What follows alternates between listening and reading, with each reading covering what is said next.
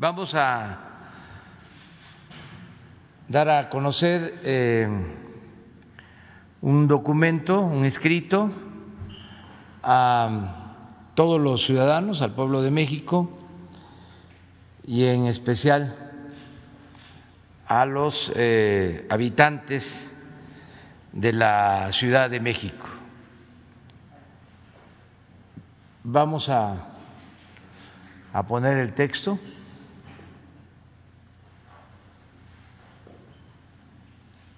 Es una convocatoria, un llamamiento respetuoso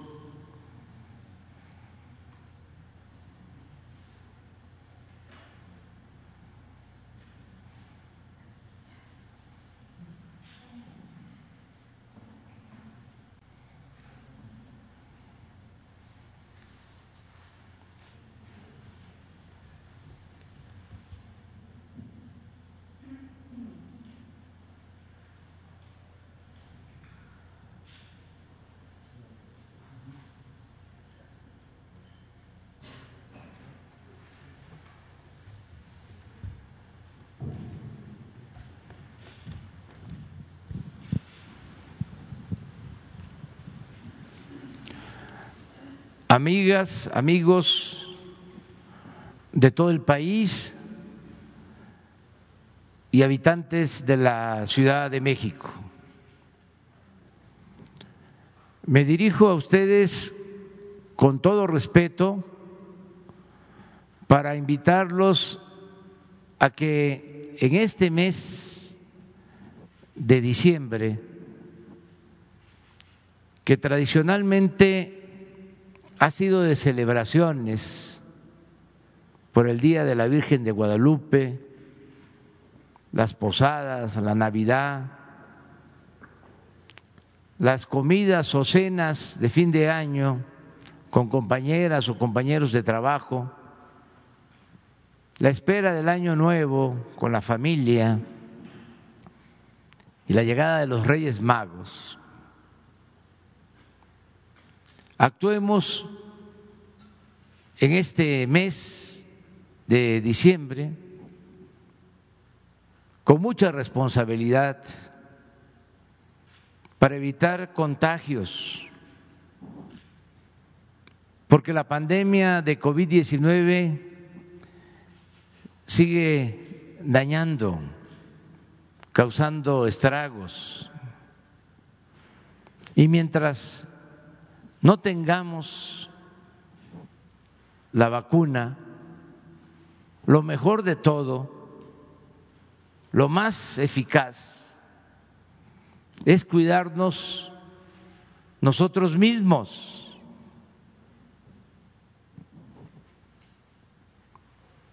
El gobierno que encabezo no va a limitar las libertades. No soy partidario de medidas coercitivas como las prohibiciones o el toque de queda. Puede parecer utópico, romántico, pero como siempre lo he dicho y lo sostengo, prohibido prohibir Creo más en la libertad y en el convencimiento que en la imposición o en la fuerza. Además, me consta que el pueblo de México es responsable, educado y consciente. Por ejemplo, la solidaridad que se expresa cotidianamente en la Ciudad de México y que se hace más evidente en los momentos de desgracias colectivas, solo la he visto en las comunidades indígenas. Esta ciudad es muy solidaria. En apariencia, cada quien hace su trabajo y se mueve por la ciudad en lo individual. Pero siempre la gente de la ciudad está pensando en los otros. Y es una ciudad, repito, muy solidaria. Me consta que los capitalinos son muy fraternos y respetuosos y están muy informados y despiertos. También recuerdo, y esto aplica para todo el país, y no debe de olvidarse, que cuando empezó la pandemia y necesitábamos tiempo para levantar el sistema de salud que estaba por los suelos. Hicimos un llamado a todos los mexicanos para quedarnos en casa con el propósito de aminorar los contagios, aplanar la curva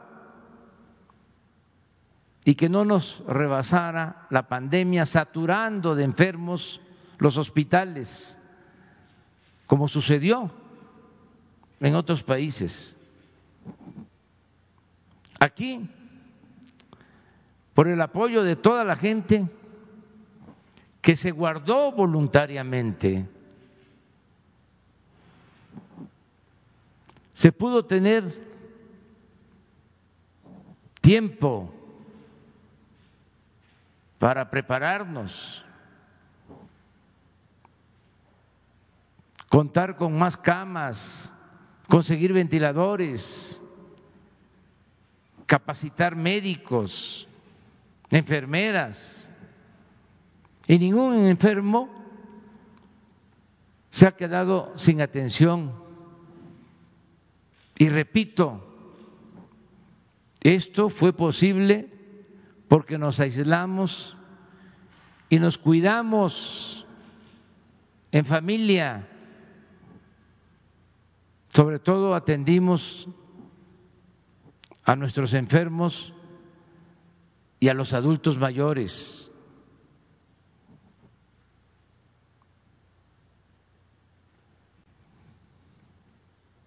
En consecuencia, ahora hago un nuevo llamado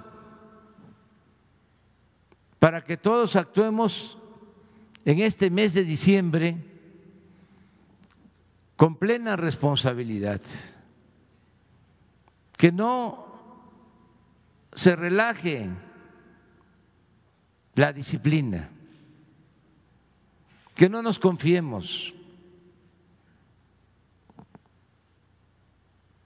Somos libres, pero respetuosamente les propongo lo siguiente. Uno, si no tenemos nada verdaderamente importante que hacer, no salgamos a la calle. En este mes de diciembre siempre hay más gente en la calle.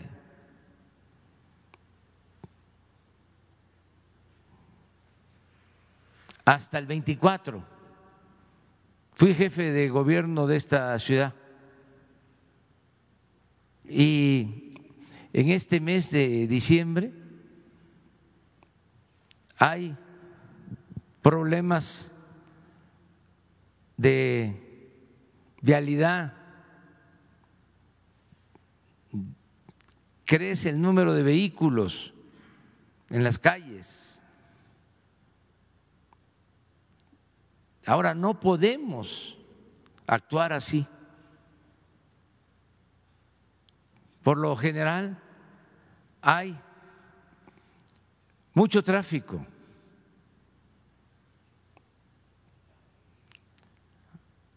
A partir del 12 al 24 porque la costumbre es de que se celebra la Navidad en la ciudad en familia. Y ya el 25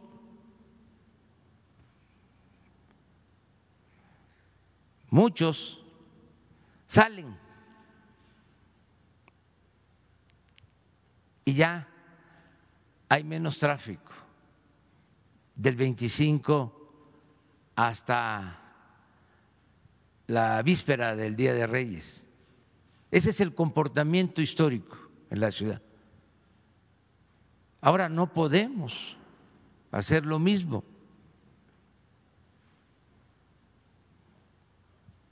De modo que solo si es verdaderamente importante salir a la calle. Si salimos a la calle, guardemos siempre la sana distancia, si hay necesidad de salir.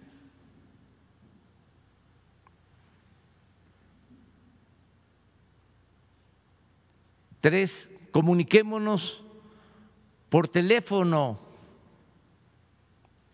o por videollamadas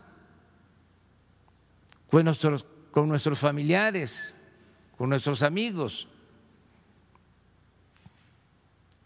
Que no se reciban muchas visitas, aunque sean nuestros seres queridos.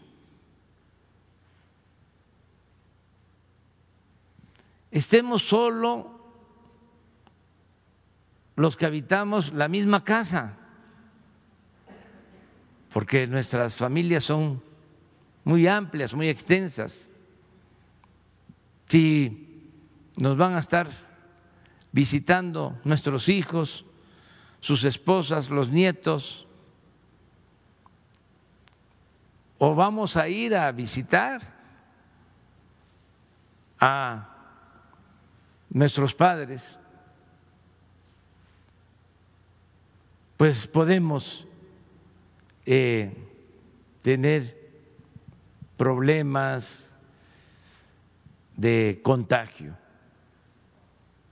Cinco, no hagamos fiestas ni reuniones con familiares o amigos. Todo esto es voluntario.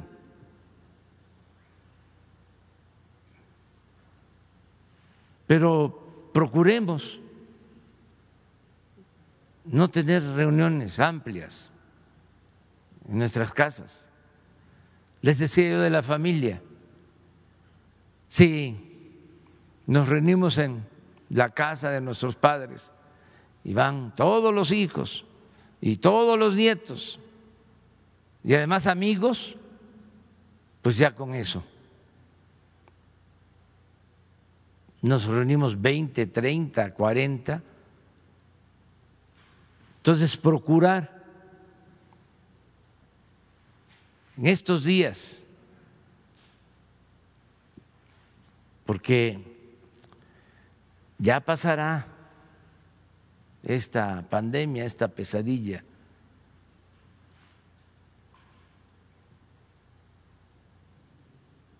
Seis,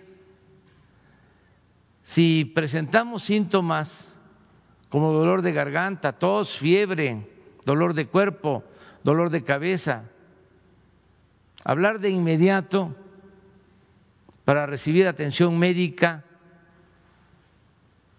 al 56 58 11 11 en la Ciudad de México y al 911 en el resto del país.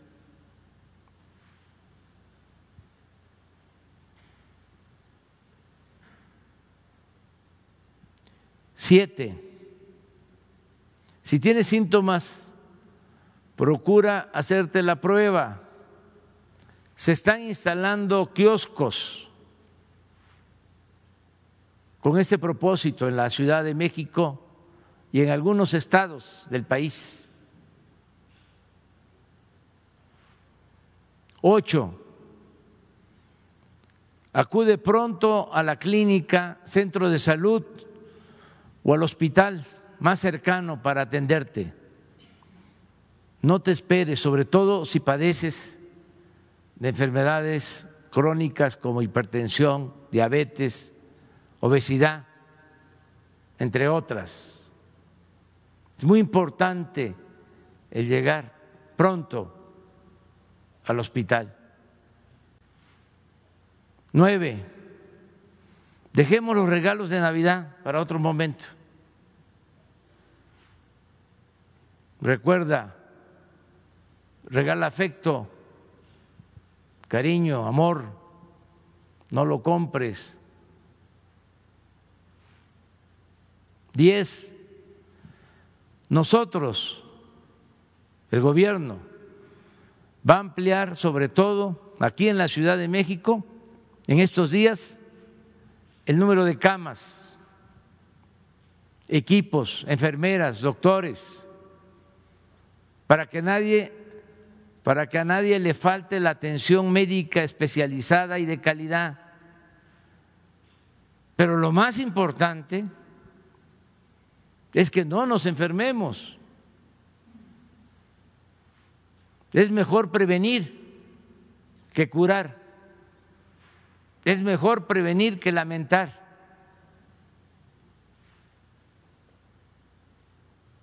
Estoy seguro que, como siempre, tomarás en cuenta nuestras recomendaciones. La autoridad somos todos. No hace falta imponer nada. Nosotros tenemos que seguir autolimitándonos, manteniendo nuestra libertad a salvo. Nada de autoritarismos sino que actuemos como siempre lo hemos hecho, de manera responsable.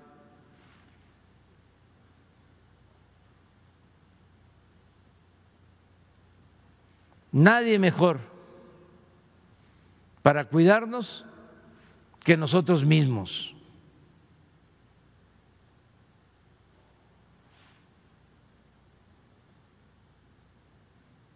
nada material, eso también tengámoslo muy presente. Nada material es más importante que la vida.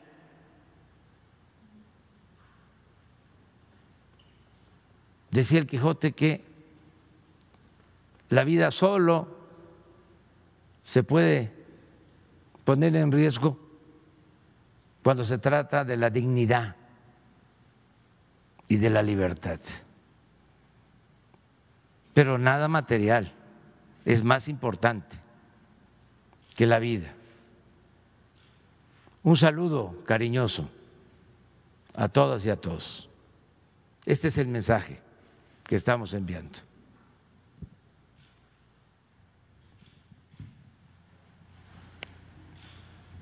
Abrimos.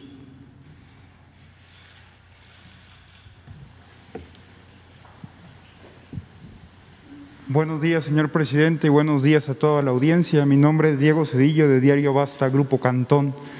Señor presidente, antes que nada, creo que es importante destacar este mensaje que usted empleó y también invitar a toda la población, como usted comenta, a quedarse en casa. Ahora, señor presidente, me enfoco a lo siguiente. Con base en las investigaciones que han habido en contra de múltiples exfuncionarios por parte de anteriores gobiernos, llámese el gobierno de Felipe Calderón y llámese el gobierno de Enrique Peña Nieto, señor presidente, si en algún momento dado algún expresidente, ya sea Felipe Calderón, Vicente Fox o Enrique Peña Nieto, le solicitasen a usted una reunión amistosa y una reunión para generar diálogo, ¿estaría usted dispuesto a aceptar una taza de café con exmandatarios? Muchas gracias, señor presidente. Sería la primera. Sí, lo que planteas es de que puede haber una reunión que un exmandatario lo busque para dialogar al respecto, ya sea del Estado que guarda la nación o intercambiar opiniones desde la postura de expresidente y el presidente en funciones. Sí, desde luego. Este dialogo todo el tiempo con políticos, con empresarios, con intelectuales, con todos los ciudadanos, con indígenas, con campesinos, con obreros, con profesionales, con todos. Eh, siempre estoy dialogando, conversando, intercambiando puntos de vista. Lo que no creo que convenga sea el actuar de manera espectacular o demagógica, porque pues no hace falta.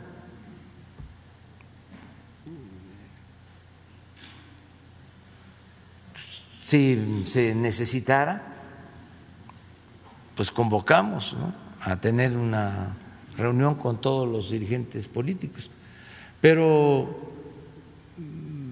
vamos bien, tenemos comunicación permanente con el pueblo, mensajes de ida y vuelta, y no mezclar las diferencias que tenemos en lo político con la función del gobierno. Procurar eso. Y ahora, señor presidente, la segunda pregunta sería, en atención a todo el movimiento feminista que se ha venido dando y múltiples demandas, así como su postura por parte del gobierno, que este ha sido el gobierno más feminista que ha tenido México, eh, una pregunta más como, como en, el, en el ámbito personal, señor presidente. ¿Usted consideraría que el país ya podría estar preparado para que la silla presidencial fuese ocupada por alguna mujer en las elecciones venideras, ya sea en el 2024 o en su defecto en el 2030? Gracias, señor presidente. Desde luego que sí, o sea, para hombres, para mujeres, este todos tenemos los mismos derechos y si el pueblo lo decide, puede ocupar el cargo de presidente una mujer, un hombre. El pueblo manda en la democracia y tiene que haber igualdad. No eh, se puede excluir a nadie. Claro que sí, se puede elegir a una mujer o a un hombre. Esto lo deciden los ciudadanos.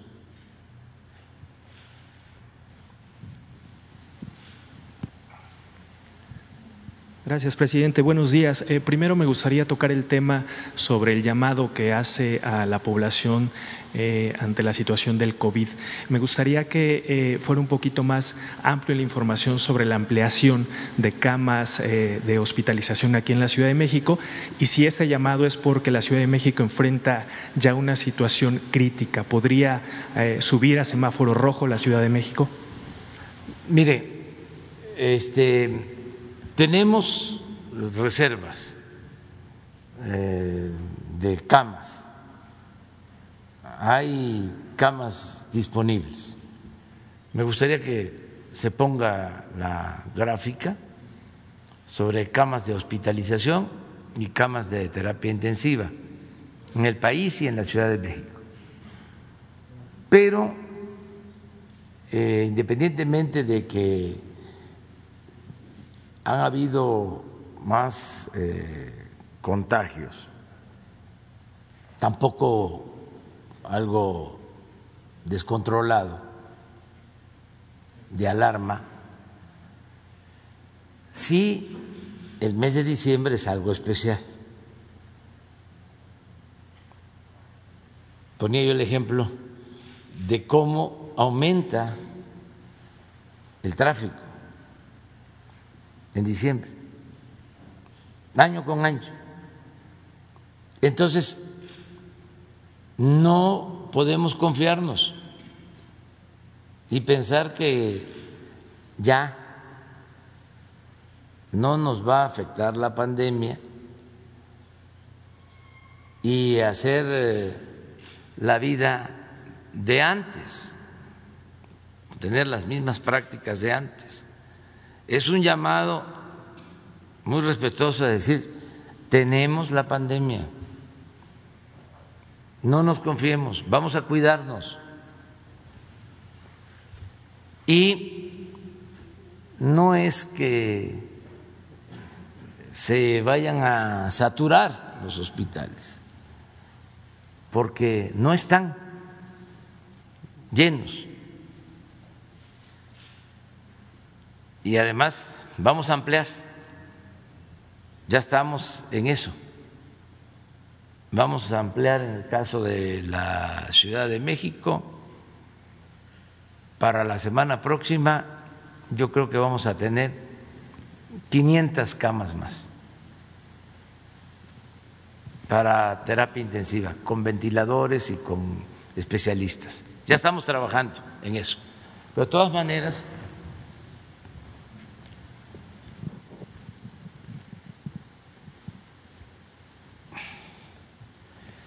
tenemos una ocupación del 69 en hospitalización general. Entonces, tenemos disponibilidad del 31%. Si ustedes han observado esta gráfica durante el tiempo, hemos llegado a estar en estados hasta el 85, 90, y hemos actuado en esos estados y eh, hemos podido ampliar la capacidad hospitalaria. Vamos viendo las de terapia intensiva con ventiladores, lo mismo, 63, pero tenemos 37 de disponibilidad. Y se va a ampliar. Pero no es esto. Es que si nos confiamos en diciembre, en este mes, por todo lo que sabemos. El 12, las preposadas, las posadas, la Navidad, las acostumbradas comidas de fin de año, el Año Nuevo, los Reyes, y este, crece la movilidad, aumenta, pues podemos tener más contagios y problemas. Y lo que queremos es que nos cuidemos nosotros mismos. Nada de prohibir y este toque de queda y no, que de manera libre voluntaria. Cada quien se cuide y decida qué hacer, pero que sí, eh, de manera respetuosa, se escuche nuestro llamado, se tome en cuenta nuestro llamado para que nos cuidemos. Creo que es oportuno hacerlo. Solo para precisar, presidente, ¿esta ampliación de camas hospitalarias se haría sobre los mismos hospitales o se habilitarían espacios nuevos? Estamos pensando en ampliar hospitales que ya están eh, ayudando para atender enfermos COVID Estamos también hablando con los médicos, con las enfermeras, que llevan mucho tiempo trabajando, que ha sido mucha la fatiga que quieren en fin de año descansar, se está buscando el relevo, se está buscando también eh, convocar a nuevos médicos,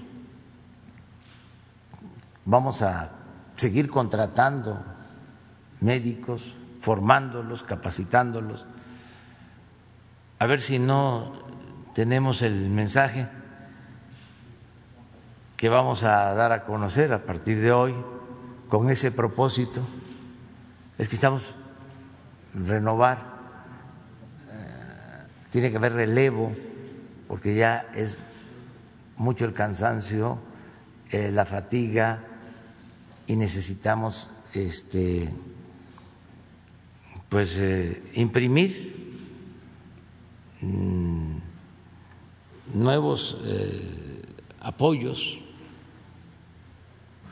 para tener mejor atención y hospitales que se están terminando que se están equipando los vamos a utilizar también para ampliar los espacios. Y más orientación porque suele pasar que hay hospitales que sí tienen eh, más enfermos, por ejemplo el INER, pero hay otros en donde hay disposición de camas, tiene que haber mejor comunicación, todo eso lo estamos viendo. Eh, lo mismo en el contrato que se amplió con hospitales privados, queremos que las eh, camas de atención especializada, de terapia, eh, se puedan utilizar lo más pronto posible, son 150 adicionales, y que eh, la mayoría eh, pueda eh, estar disponible en la Ciudad de México, que incluye Estado de México y la Ciudad de México, que es donde, si vemos la gráfica, es donde tenemos más ocupación hay estados donde ya este, no tenemos prácticamente enfermos de, COVID o muy pocos, ya están en semáforo verde. A ver, el de, el de los médicos, la convocatoria. Sí, es un video. Médicos del Bienestar, para todas las personas, en todos los lugares. Somos trabajadores comprometidos con la salud de México. Seguiremos adelante. Nuestra misión es salvar vidas. Súmate al esfuerzo contra la COVID-19. Estamos contratando. Inscríbete a médicosdelbienestar.salud.gov.mx. Es la hora de los médicos de la patria.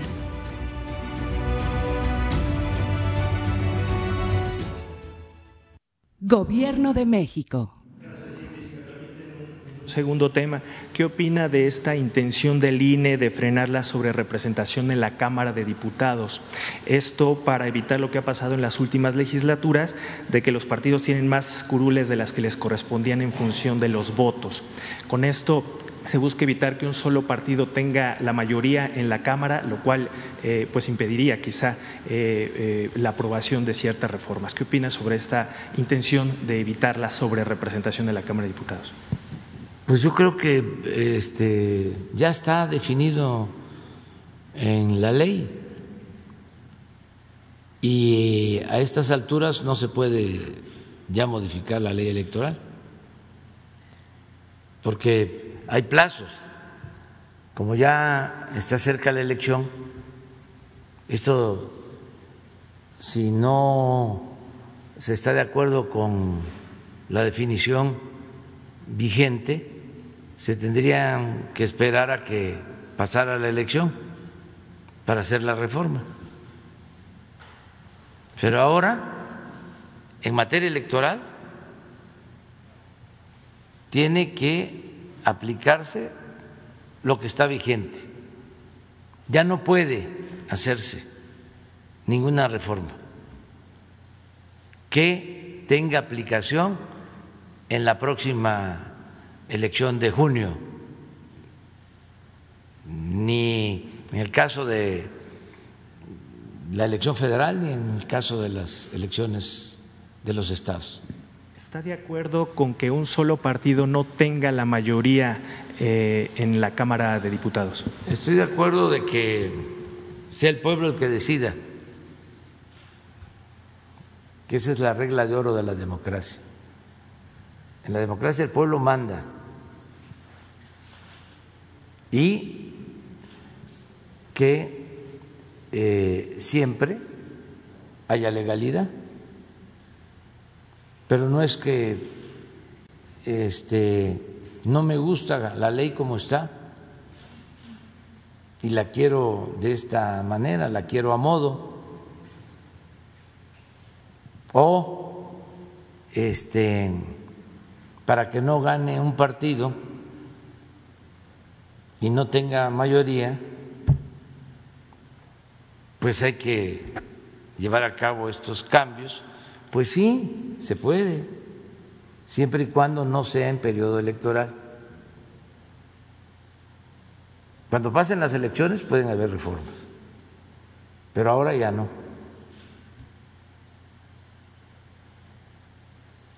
yo entiendo, ¿no? De que hay grupos minoritarios conservadores que quisieran este, que se regresara ¿no? al régimen de corrupción. Están molestos y nerviosos porque imagínense cuántas campañas de acusaciones, cuántos ataques, diario, diario, diario. Y resulta que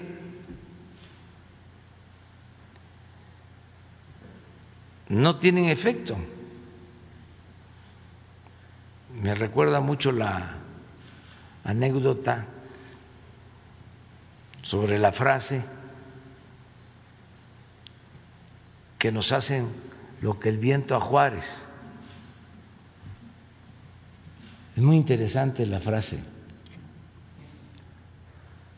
porque hay dos interpretaciones o dos versiones. Una que en Guelatao, Juárez era niño, y hay en efecto una laguna en Guelatao y siendo niño, este, se subió a una canoa que estaba en la orilla. En algunos lugares les llamamos cayucos. Y entonces vino un viento y se llevó la canoa, el cayuco, la lancha, a este, el centro del lago, que es, dicho sea de paso, muy bello, no muy grande, pero sí muy bello en medio de la población, Guelatado, Oaxaca, donde nació el presidente Juárez, el mejor presidente de México. Y entonces era tan fuerte el viento que él decidió acostarse en el cayuco, en la canoa, en la lancha, en la embarcación. Pasó el viento y ya. Por eso se dice, ¿no? Nos hizo lo que el viento a Juárez. Otros dicen que se desprendió de la orilla del lago una parte de tierra parte baja. Y quedó el presidente en esa parte y vino el viento y este llevó esa pequeña isla en medio del lago y que ahí se acostó. Y ya pasó el viento y ya regresó a la orilla. Y también son las dos versiones. Y hay otra que se le atribuye, que es muy bella también, este, la anécdota, la cuenta Guillermo Prieto, que cuando estaban enfrentando a los conservadores, pues habían batallas, era la guerra de reforma de los tres años, y estaba ansioso el presidente esperando un reporte, un parte militar sobre una batalla. Entonces llegó el reporte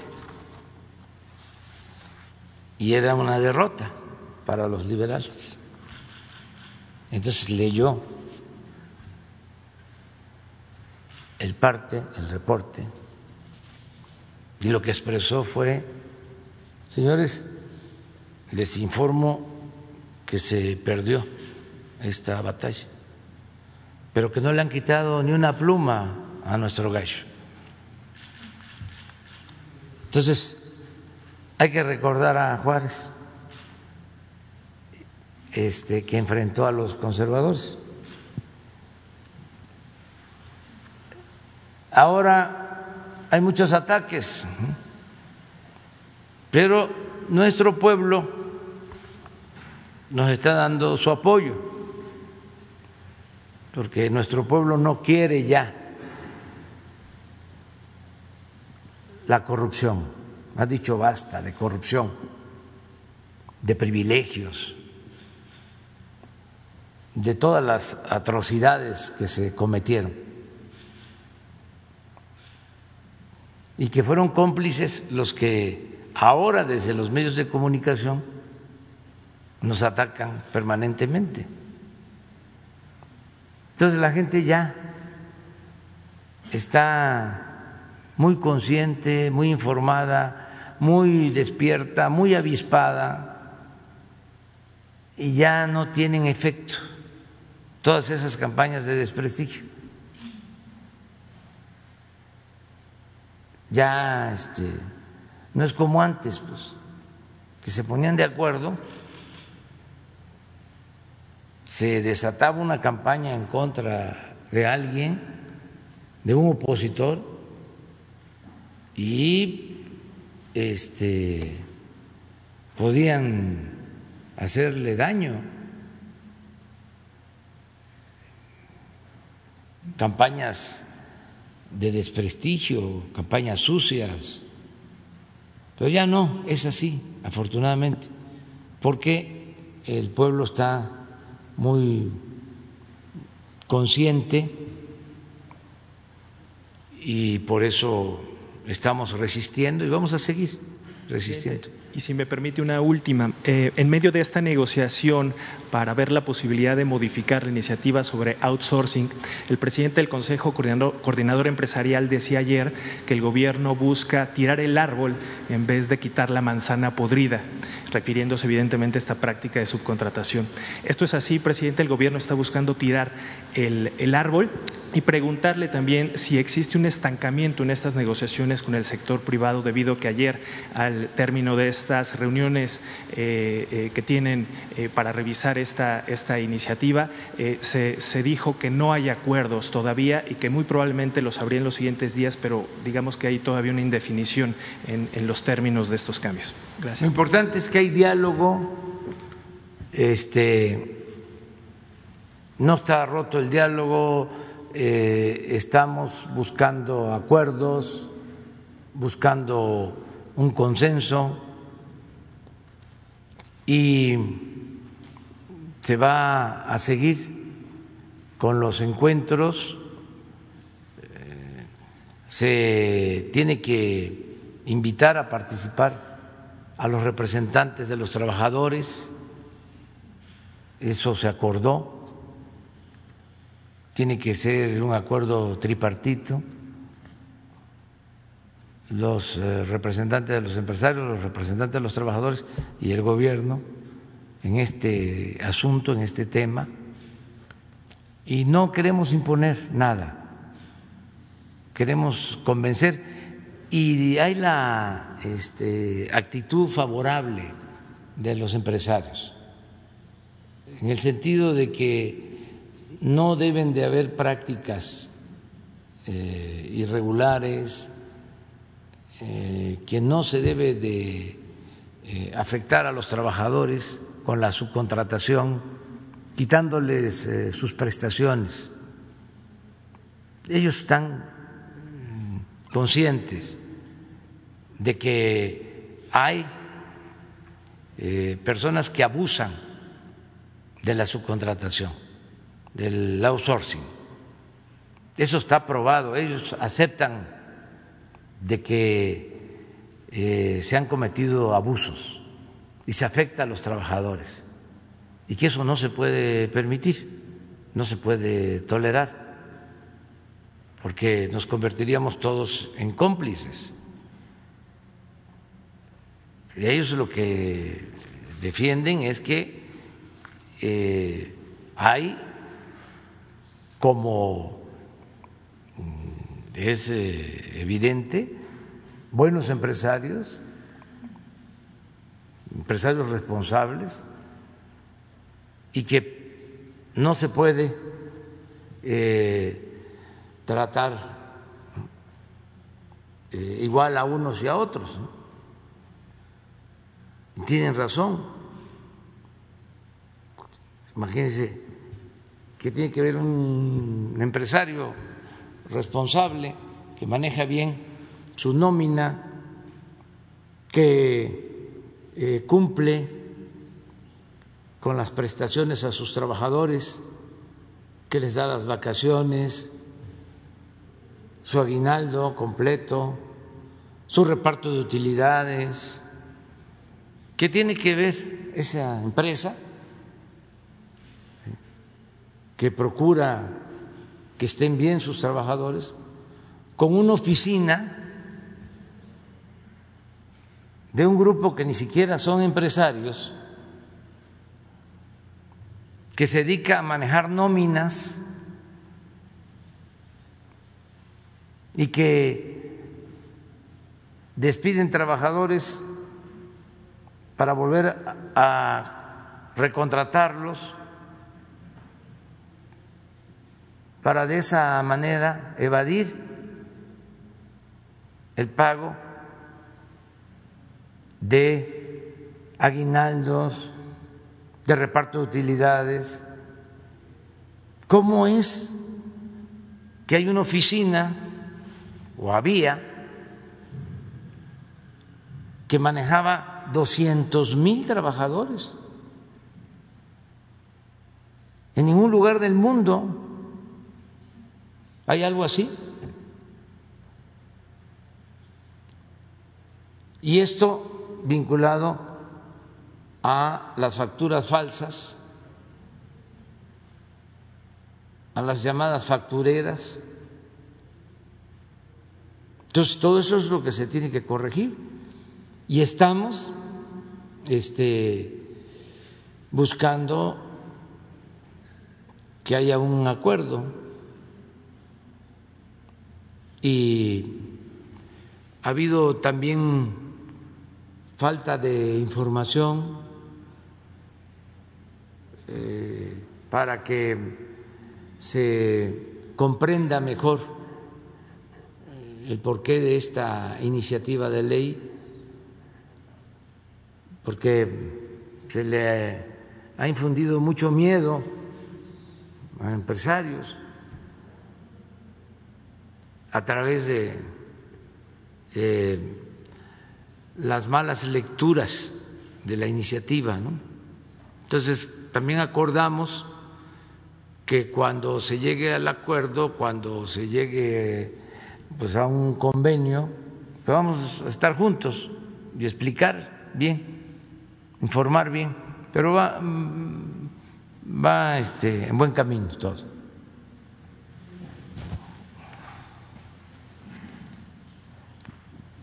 Buenos días, presidente. José Sobrevilla de Noreste, Veracruz. Eh, preguntándole cómo va la construcción de las sucursales de los bancos del bienestar y quién se hará cargo de la administración finalmente. Bueno, vamos avanzando.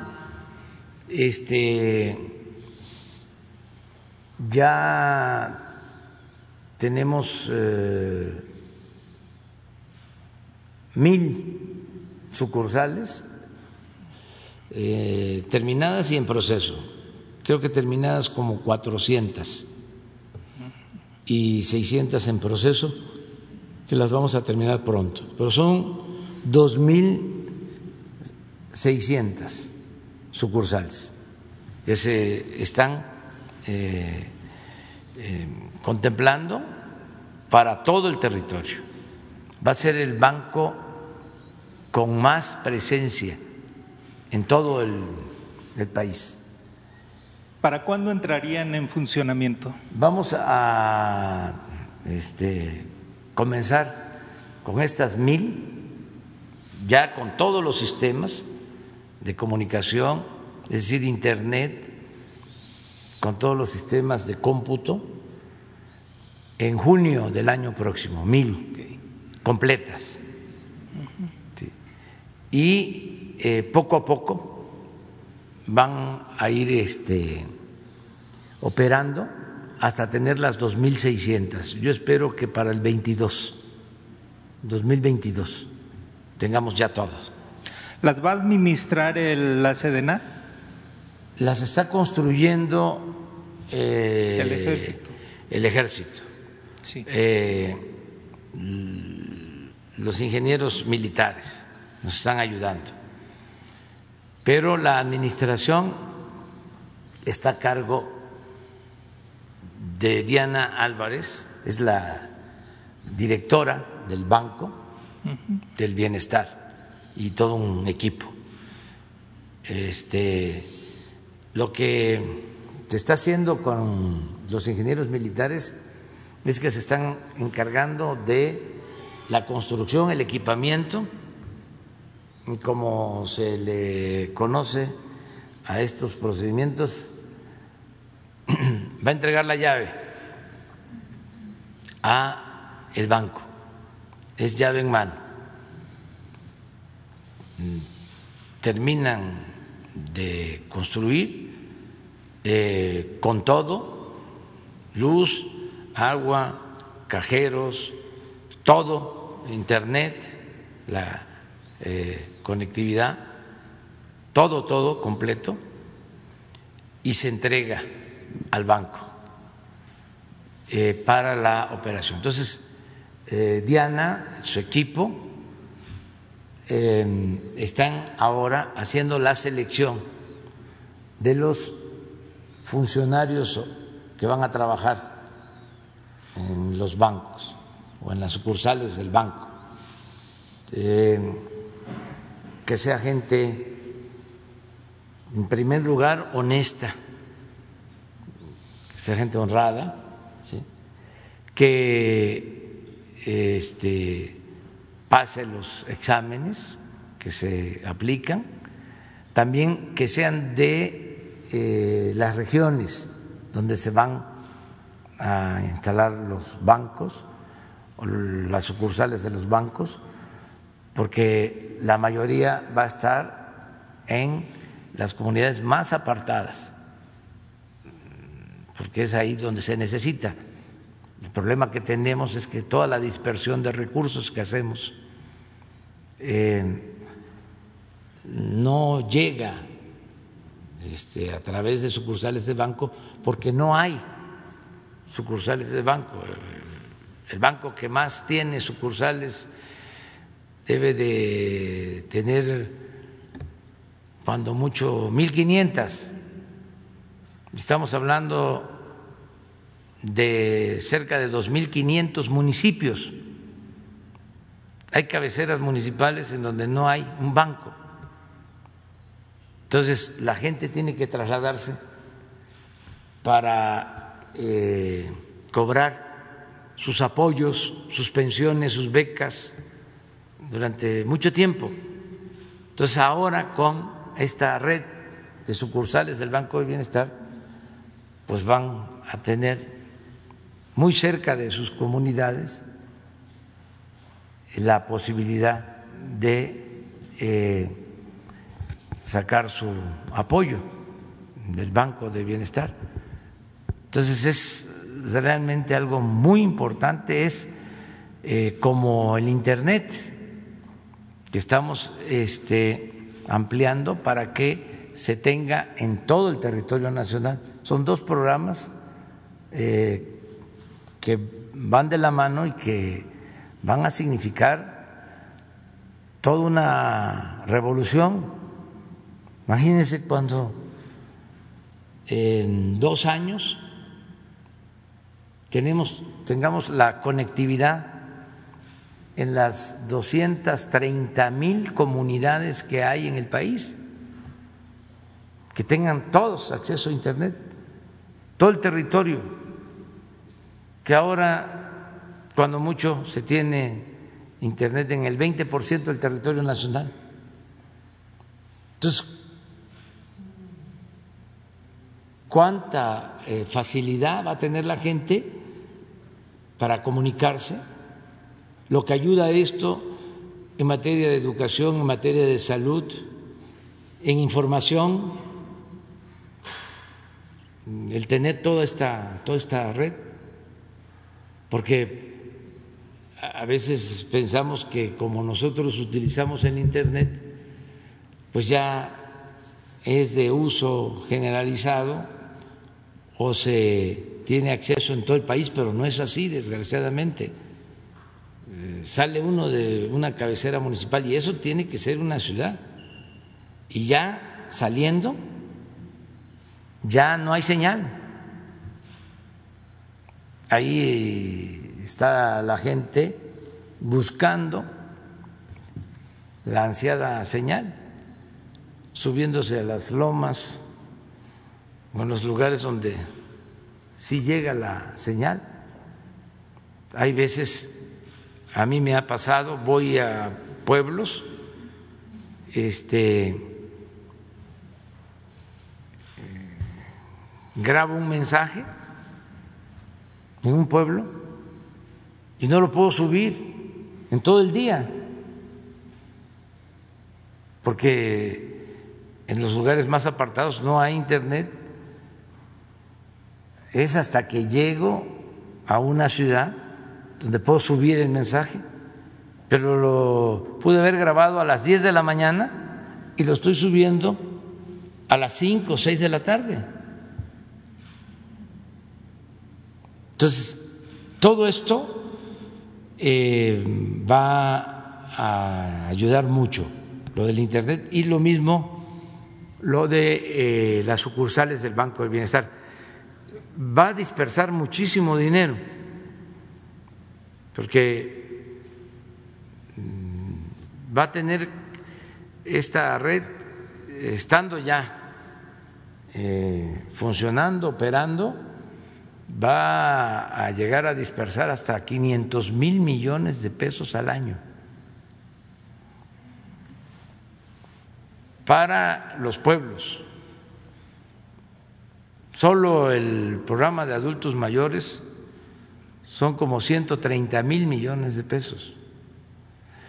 Entonces, primero va a ser para la dispersión de los recursos que le llega a la gente que debemos de estar llegando como al 60% de los hogares, con programas directos.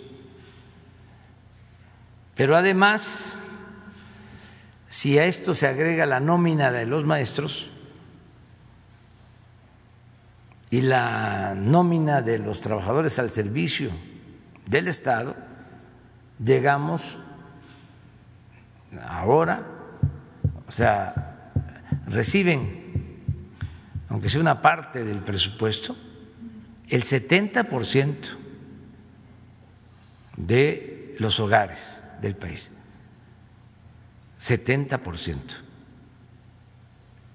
Eh, entonces, la dispersión de recursos por esta vía va a ayudar mucho, porque también es eh, eh, autosostenido el banco eh, o es autosuficiente, porque si dispersamos con la banca comercial tenemos que pagar una comisión, un gasto de operación. Si se hace de manera directa, en efectivo, pues lo mismo, hay que organizar brigadas como se hace y tenemos que contar con el apoyo de la Guardia Nacional, muchos riesgos, además tentación por el manejo del dinero en efectivo. Entonces, todo eso se va a ahorrar cuando ya se tenga toda la infraestructura del Banco del Bienestar. Finalmente, señor presidente, ayer anunció que iba a dar los nombramientos de dos instancias muy importantes, el Banco de México y el INEGI.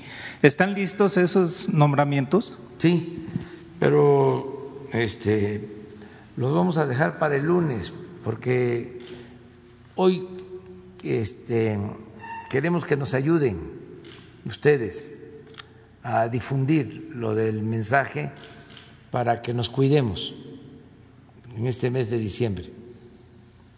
Entonces, le queremos dar eh, todo el, tiempo a el asunto de la salud.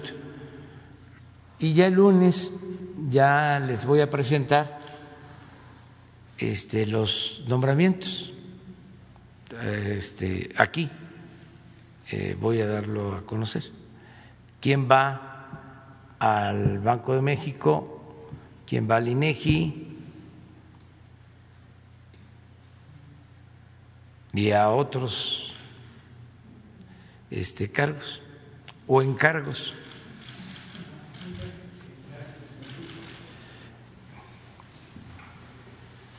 Gracias. Señor presidente, buenos días. Soy Marta Obeso de Esfera Noticias. Este, esta semana salió a la venta el libro eh, Historia de corrupción en Pemex. Es una investigación realizada por el periodista Eloy Caloca, miembro de la Academia Nacional de Periodistas de Radio y Televisión. En esta investigación periodística se destaca que en administraciones pasadas había una presión extranjera para esto de la, del manejo de los energéticos en México.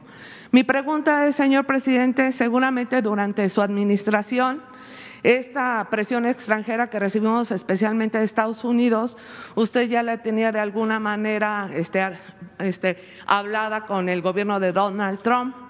Ahora que tenemos el virtual triunfo de Joe Biden, que no ha sido reconocido por el gobierno de México, ¿Cómo vislumbra usted que podría ser esta presión extranjera en materia de energéticos en México toda vez que Pemex es una de las prioridades del gobierno que usted encabeza?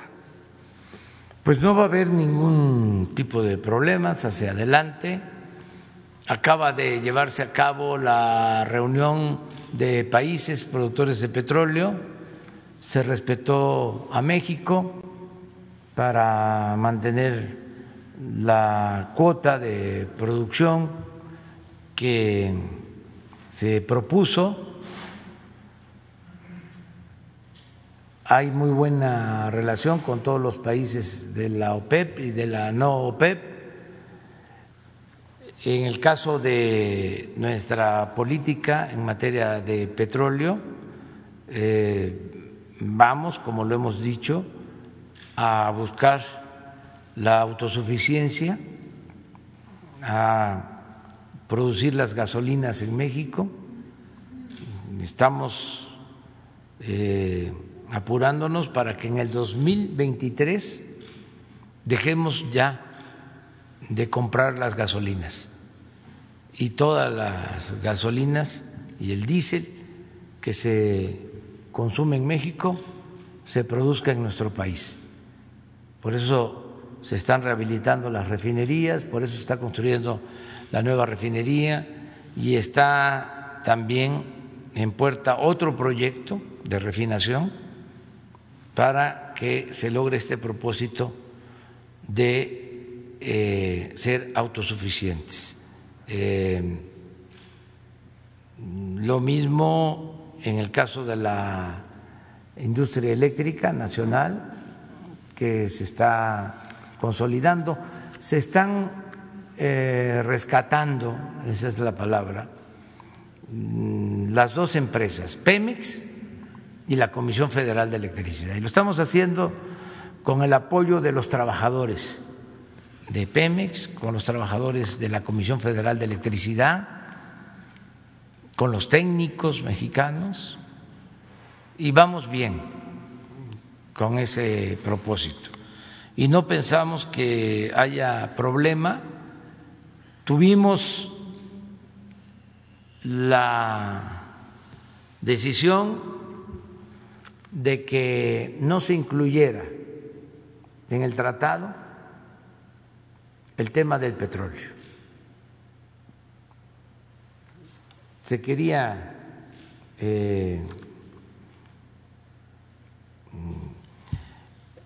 establecer en el tratado un capítulo sobre el petróleo de México y nos opusimos y no se aceptó. De modo que eh, lo que hay en el tratado es de que México es un país libre, soberano, y puede manejar eh, sus recursos naturales, en particular el petróleo, con independencia, sin eh, estar condicionados a las políticas de otros gobiernos de otros países. Entonces, no hay ningún problema por eso. Gracias, Eh, además, cuando se necesitó, eso sí, que la OPEP y la no OPEP decidieron reducir la producción de petróleo para mantener el precio, porque se desplomó el precio del barril del petróleo nos estaban pidiendo a nosotros una disminución de más de 300 mil barriles diarios. No mm, aceptamos eso, nos quedamos hasta lo último. No había acuerdo porque México no podía este, reducir en esa cantidad su producción. Estábamos apenas rescatando a Pemex si dejábamos de producir 300 mil barriles, se caía más eh, Pemex y nos afectaba en nuestra economía. Entonces se combinó eh, una disminución de 100 mil barriles y los 200 mil restantes los puso eh, Estados Unidos por México. Son de las cosas que agradecemos del gobierno de Estados Unidos. En esos momentos eh, difíciles este, tuvimos ese, ese apoyo, o sea, contrario a que se piense que nos eh, presionaron o nos amenazaron, nunca ha habido presiones, amenazas, ni tampoco las aceptaríamos pero hay que decir, se han comportado con mucho respeto hacia nosotros. Señor presidente, ya que estamos hablando de Pemex, el día de ayer fue tendencia en redes sociales esta información que se dio a conocer de su prima hermana Felipa Obrador, que tiene contratos millonarios en Pemex, Seguro Social y Comisión Federal de Electricidad. ¿Tiene usted conocimiento de esto? Pues no, este, con exactitud, pero hoy se va a informar seguramente el director de Pemex. Y yo ya he dicho que no me pertenezco, yo no le puedo fallar al pueblo. Entonces, no se puede permitir la corrupción, la impunidad, el influyentismo, el amiguismo, el nepotismo, ninguna de esas lacras de la política. No somos iguales. Entonces, si un familiar hace algo indebido, pues este, se le debe de juzgar, aunque se trate de un hijo. Ya ven cuánto queremos los padres a los hijos. No este, se protege a nadie.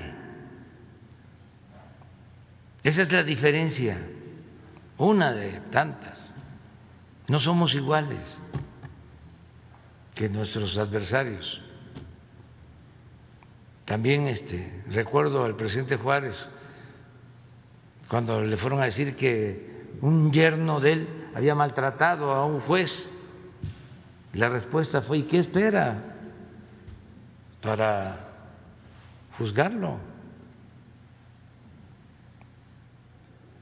Entonces, eh, que se haga la investigación, que se informe, pero yo no recomiendo a nadie no hay influyentismo para nada. Incluso hace algún tiempo hasta di a conocer un memorándum. A ver si no lo tienes, vamos a repetirlo, porque pues no está de más. Ya, ya que lo dejé como machote, ¿no? No, es que cada determinado tiempo. ¿Y en dónde salió esta información? ¿No será que fue en el Reforma, en el Universal? En... ¿Dónde? Fue una investigación de Carlos Loret. Ah, no.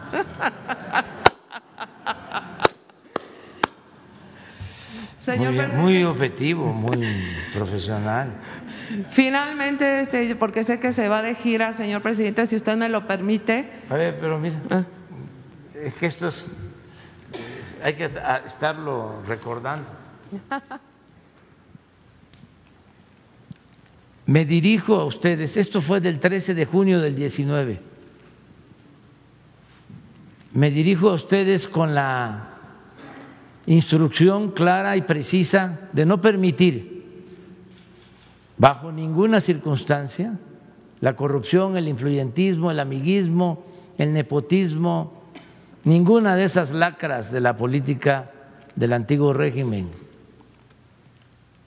Todos estamos obligados a honrar nuestra palabra y cumplir el compromiso de no mentir, no robar y no traicionar la confianza de los mexicanos. En consecuencia, les reitero, no acepto bajo ninguna circunstancia que miembros de mi familia hagan gestiones, trámites o lleven a cabo negocios con el gobierno en su beneficio o a favor de sus recomendados, entre comillas. Esto incluye a mi esposa, hijos, hermanos, hermana, primos, tíos, cuñados, nueras, concuños y demás miembros de mi familia cercana o distante. Ustedes le digo a los servidores públicos, no tienen la obligación de escuchar propuestas indecorosas de nadie. Y en el caso de mis familiares, ni siquiera de recibirlos en sus oficinas o contestarles el teléfono, nada de nada. Solo me resta decirles que de no cumplirse esta recomendación se podría caer en actos de deshonestidad y en la esfera del derecho penal. Entonces está muy claro en este caso y en cualquier otro, este, se va a informar.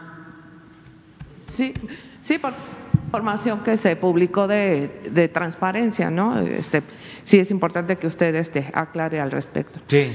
Señor presidente, finalmente este, me gustaría, con todo respeto, traigo aquí un producto 100% mexicano, que es una mascarilla biomagnética. Es un proyecto impulsado por el Centro Universitario de Medicina Alternativa de México. Y me gustaría obsequiárselo, sé que va a salir de gira. Este, no sé si se lo puedo entregar. Sí. ¿Sí? Aquí con. Mira, con Jesús. Ah, ahí está Jesús. Este, el rector de este Centro Universitario de Medicina Alternativa es el doctor David Hidalgo Ramírez, a quien tuve oportunidad de entrevistar, y me gustaría que conociera lo que están haciendo aquí en México. Gracias. Sí, muchas gracias y felicidades eh, al, al doctor. Bueno, me tengo que ir porque voy a, a Nayarit y luego a, a Sinaloa. Vamos a la gira. Este, para que me dé tiempo de, de tomarme mi café con leche, con pan. ¿eh? Este, nos vemos el lunes, ¿les parece? Muchísimas gracias. Muchas gracias.